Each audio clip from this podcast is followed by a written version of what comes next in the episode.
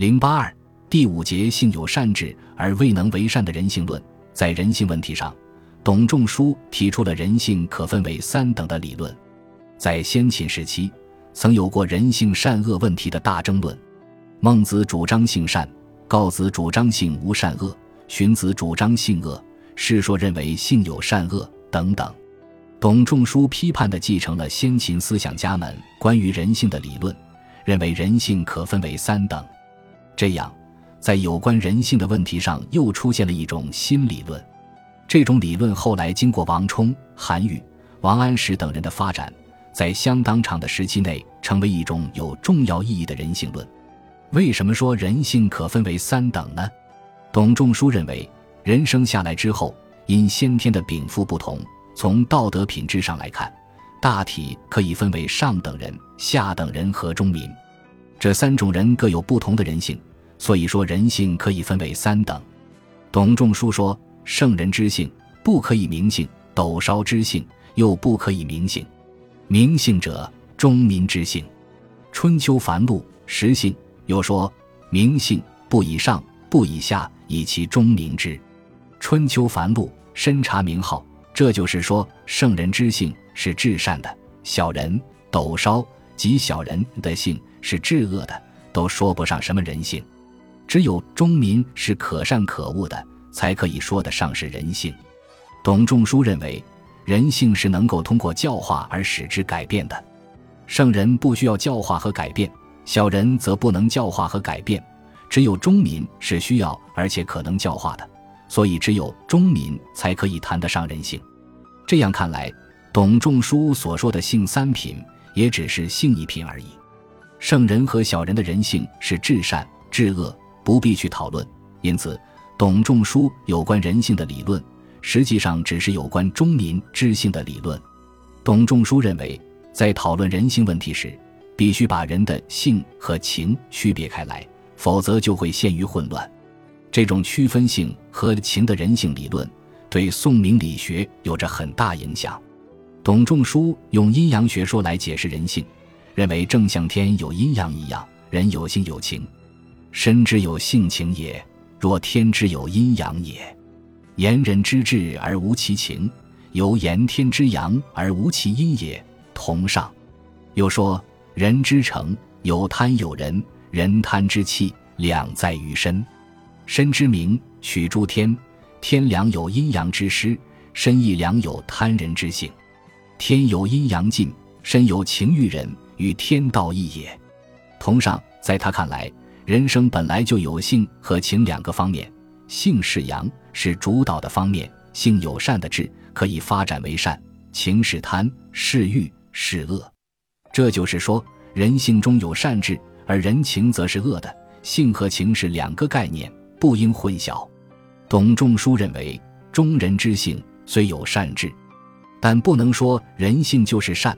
他驳斥性善论，说：“善如米，性如何？何虽出米，而何未可谓米也；性虽出善，而性未可谓善也。米与善，人之祭天而成于外也。”非在天所为之内也，天所为有所至而止，止之内谓之天，止之外谓之王教。王教在性外，而性不得不遂，故曰性有善治而未能为善也。春秋繁露，实性天之所为，止于剪麻与禾，以麻为布，以剪为丝，以米为饭，以性为善，此皆圣人所继天而进也。非情性质朴之能治也，故不可谓性。春秋繁露，实性。这就是说，米虽然从禾中生出来，但是禾只有生长发育到了一定的程度，依靠阳光、水分和肥料才能结出稻穗，再经过加工才能成为米。怎么能说和就是米呢？人虽然生来性中就有善智，但却不能认为人性中本来已有善性。人的天生本性中的善智。只有经过圣人的教化，才能使人具有善性。